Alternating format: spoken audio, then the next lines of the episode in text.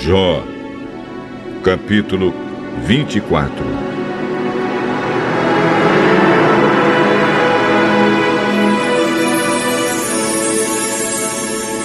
Por que o Todo-Poderoso não marca um dia para julgar, um dia para fazer justiça aos que são dele?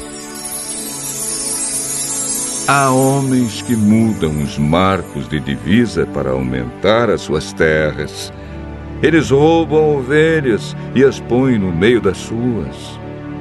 Levam jumentos que pertencem a órfãos e ficam com o boi de uma viúva como garantia de pagamento de empréstimo. Eles não respeitam os direitos dos pobres e forçam os necessitados a correr e se esconder. Como se fossem jumentos selvagens, os pobres andam pelo deserto procurando alimento para os filhos. Os pobres precisam trabalhar nas colheitas dos maus e apanham uvas para eles. Não têm cobertas para se cobrir de noite, não têm nada que os proteja do frio. Nas montanhas, são encharcados pelas chuvas e procuram abrigo nas rochas. Os perversos pegam órfãozinhos e fazem deles escravos, e recebem os filhos dos necessitados como pagamento de dívidas. Os pobres andam por aí, quase nus, e passam fome, enquanto trabalham na colheita do trigo. Eles movem as pedras dos moinhos dos maus para fazer azeite e pisam as suas uvas para fazer vinho, mas morrem de sede durante esse trabalho. Os feridos e os que estão morrendo gritam nas cidades, mas Deus não escuta os seus gritos pedindo socorro.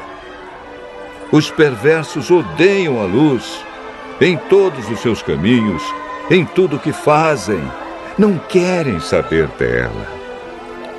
Um assassino se levanta de madrugada para matar o pobre e de noite vira ladrão.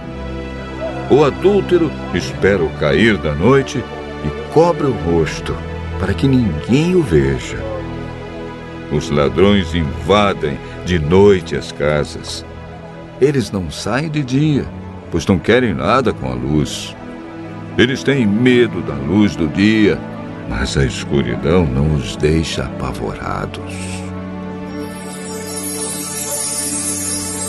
O homem mau é arrastado pela enchente.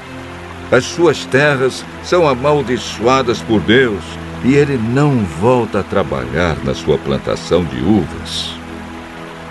Como a neve se derrete no tempo seco e no calor, assim também o pecador desaparece da terra dos vivos. A própria mãe não lembra dele. Os vermes o devoram com gosto, e ele é esquecido por todos. O pecador é destruído como uma árvore que cai. Isso acontece porque ele nunca ajudou as viúvas nem teve pena das mulheres que não podem ter filhos. Deus, com o seu poder, destrói os maus. Ele age e acaba com a vida dos perversos. Deus deixa que vivam seguros, mas fica sempre de olho neles. Durante algum tempo, os perversos prosperam, mas num instante secam como capim, são cortados como as espigas de trigo. Quem pode dizer que essas coisas não são assim? Será que alguém pode provar que não estou dizendo a verdade?